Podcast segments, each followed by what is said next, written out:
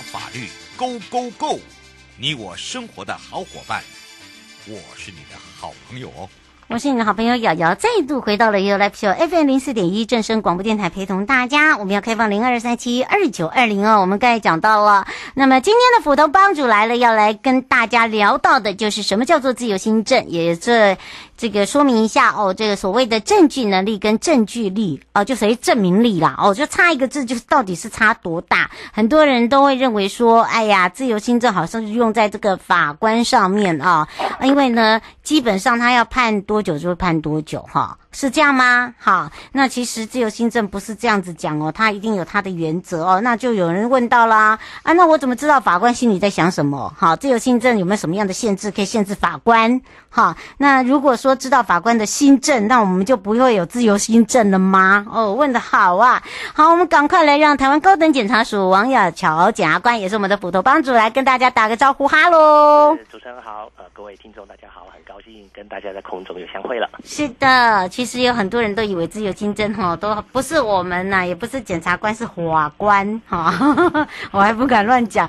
法官啊，那个常常有人会就是因为就是判判判的部分都是在这个法院的部分嘛，对不对？是是，是。嗯，不过刚才有讲到喽，这里面就会有一个证据能力跟证明力。是的。哎呀，差一个字怎么差那么多？啊、呃，讲简单就是说，其实法官判一个案件哈，那他一定要心中要做某种的决定。你的意思说他要两把尺哦？对，实际上，实际上法官本身他心中有一把尺，那他在过程之中呢，他一定要凭的是证据嘛。嗯，那一个证据啊，能够进到法庭里面，能够让他使用哈，能够进到法庭让他判断，那这叫证据能力，就是一个资格，有进入法庭的资格或一个地位啊，这叫这叫能力。嗯，那进入了法庭可以使用之后，能够说服法官哈，呃，某种呃事情到什么程度，那这个就是我们所谓的证明力啊，是这样子的。所以两个差一别就差那。一个字就对了，是。那其实很简单，就是你如果我们看到这个能力这两个字，它就是一个资格或一个地位，所以有这个能力代表你可以进到法庭里面去，这个就是所谓的合法的证据，可以使用在法庭里面的证据。嗯，对。那证明什么事情？证明的力量啊，证明到多少的证明力啊，这样子这样的区别，大家就会很清楚了。嗯，是。呃，我们呃吴先生，你可不可以用那个实际案例讲一下，他他这样会比较清楚一点啊？好。那我们讲简单一点，就是比如说有一个呃窃盗的案件哈，那呃我们警方就会去调这个呃录影监视的这个档案，那这个录影监视的档案，这个我们叫做证据好。那在调取的过程，如果都是没有伪造、变造哈，那这个这个呃调取过程跟保存都很完整，那这个就可以进入法庭使用啊，过程是合法的啊，那个证物没有没有被污染过，那可以作为证据使用，这个叫做证据能力。那这个证据就是说，这个呃录影的档案播放了之后，到底能够证明什么？是证明被告有到超商，还是证明被告有拿起东西，还是证明被告把它放到袋子里面去了？哎，这个就是证明力的问题了。哦，这样子大家就是比较清楚了啊。不过为什么会有自由新政这四个字啊？哦，那自由新政其实大家都以为就是啊自由，那新政就是法官哈在辩论之后，所以他心里得到的一个结论啊，叫做新政。那所谓的自由新政，其实我们大家都以为说啊，就是很自由，不受拘束。嗯，其实自由新政哈，它应该从两个角度。第一个角度就是说，法官不这个自由指的是他不受任何不当的拘束，啊，他凭着自己的良知啊，还有他的专业来判断，是这样子的。嗯，那第二个的自由指的就是说，在证明力的地方，我们法律没有强制规定，比如说证人有男生有女生，我们法律不会规定说男生说的比较可采，或是女生说的比较可采，或是说啊老年人说的比较可信。啊，年轻人说的比较不可信，法律不能做这样子的规定，也没有做这样的规定。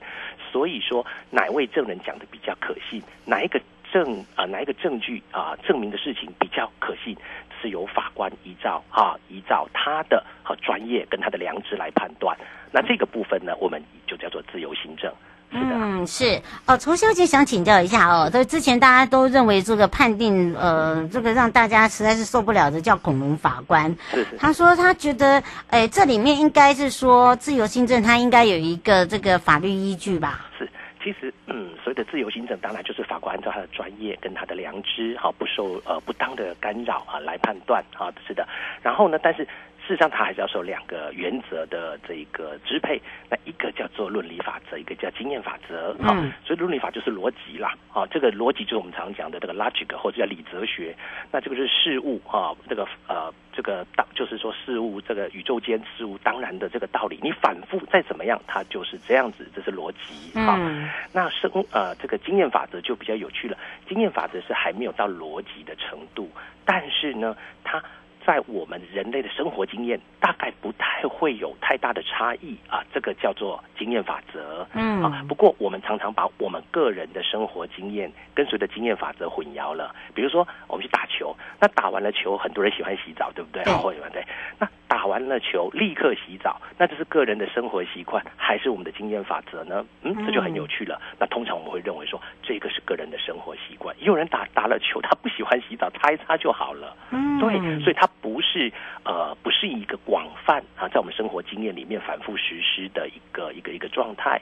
是的，那呃，如果硬要讲啊，比如说经验法则，比如说我们下一场大雨，那路面上啊，大概五分钟、三分钟、五分钟之内，路面上会湿啊。原则上，那这个可以，我们呃，称之为大概是我们所谓的经验法则，大概都是这样子的。嗯，是。罗先生想请教一下哦，这个说呃，法官是不是有很大的自由度哦？那还有另外一个，他说就这个民事诉讼法里面不是有得心证之理由是啊？他说那个法官应该必须把这个理由写出来，有些法官都没有交代就。就觉得就这就这样判呢？应该应该是这样子讲的哈。呃，我们民事跟刑事是不太不太完呃不太一样。我们刑事当然要检察官要负举证责任，让法官相信应该啊百几乎是百分之百就是被告所为，没有其他的可能。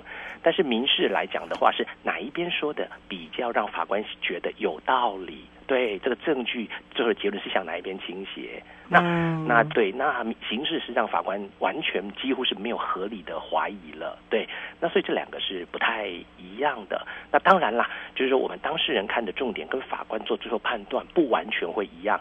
所以也就是说，为什么现在的诉讼也很重要，就是整理争点，就是我们争执的重点在哪里，让大家都能够集中焦点，提出证据，说服法官这样。嗯，是您的您的意思就是说，等于是说要符合那个逻辑就对了。啊，对。就是说，呃，我也希望说，法官就是，呃，他在这个诉讼指挥或在做最后判断的时候呢，当然，呃，他的思维当然就是尽量收集大家的呃这个所提供的资料，但是他所思考的必须符合我们就是就是你刚刚讲的，或者我们听众常说的一个逻辑的呃一个推论。那这个推论不断呃反复的推论，也应该得到相同的结果才对，这才是逻辑。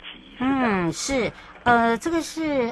啊，楚小姐，楚楚小姐想请教一个问题哦，就是说，如果真的碰到呃，觉得呃，他觉得这样判是不对的，或者是说他他想要再上诉的话，那那他该怎么办？啊啊，跟您报告一下，就是说，如果这是一个刑事诉讼的话，嗯，对，那刑事诉讼如果是被告，当然就是可以自己不服，但是可以上诉了哈。不过要看看他是不是可不可以上诉第三审，有的是不得上诉第三审的案件，对，嗯，那那。呃，如果是呃被害人告诉人的话，他可以请求检察官上诉，因为提起公诉，检察官才是当事人。嗯，是的。那如果是自诉案件的话，自诉人是委任律师，还可以提起上诉的。是的。那民事诉讼当然双方哈、哦，这个原告、被告都可以提起上诉，当然他有这样的权利。是的。哦，他是有这样的一个权利就对了。好，所以要请大家这个特别了解一下哦，不是说呃这个要有证据啦，对不对？Okay. 所以我们常有一句话讲说，其实法官判定任何的事情都是要有证据。那往往我们觉得我们是有道理的，但是我们我们就觉得我们说的才是对的，但是没有证据来佐证。所以我们有一句谚语，就是说举证之所在，就是败诉之所在。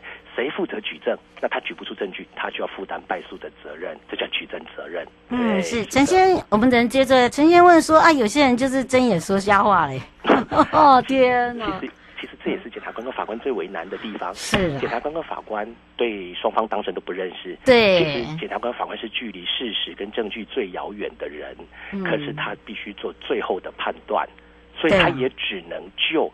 看得到的证据，拿得出来的证据来做判断。嗯，对。那双方当事人或许我觉得他很可怜，或许我觉得他讲的应该是对的，但是如果没有相当的一个佐证来证明他所说的内容，那可能他就要负担这个败诉的危险。那检察官也有这样的一个困扰，就是我们往往觉得说这个案子如何，但检察官要负举证责任，我不能说服法官，那我就要承担败诉的责任。哎，对，所以才会说再次的提起上诉，是吧？应该这样吧？是，所以我们特别让这个民众呃，这个可以更清楚，或者是要补充的地方啊，呃，是的。那其实我跟各位报告就是说，当然最重要的就是说，在一个事件的一开端，哈、哦，当然这种我们在社会上就很小心。那如果可以的话，不管我们啊从社会的活动可以留下证据，我们就尽量保留下来。对对对，嗯、是。那我觉得说，虽然我们可以相信任何的人，但是有一天如果对簿公堂，就当然比较麻烦。所以还是觉得谨慎小心。对，没错，这也是我们一再提醒大家的哦。的也要非常谢谢台湾高等检察署王小乔检察官，我们的斧头帮主 来帮忙大家解决自由行政喽，我们就下次空中见喽。空中见，祝福大家，谢谢，拜拜，好，拜拜。各位亲爱的朋友，离开的时候别忘了您随身携带的物品。台湾台北地方法院检察署关心您。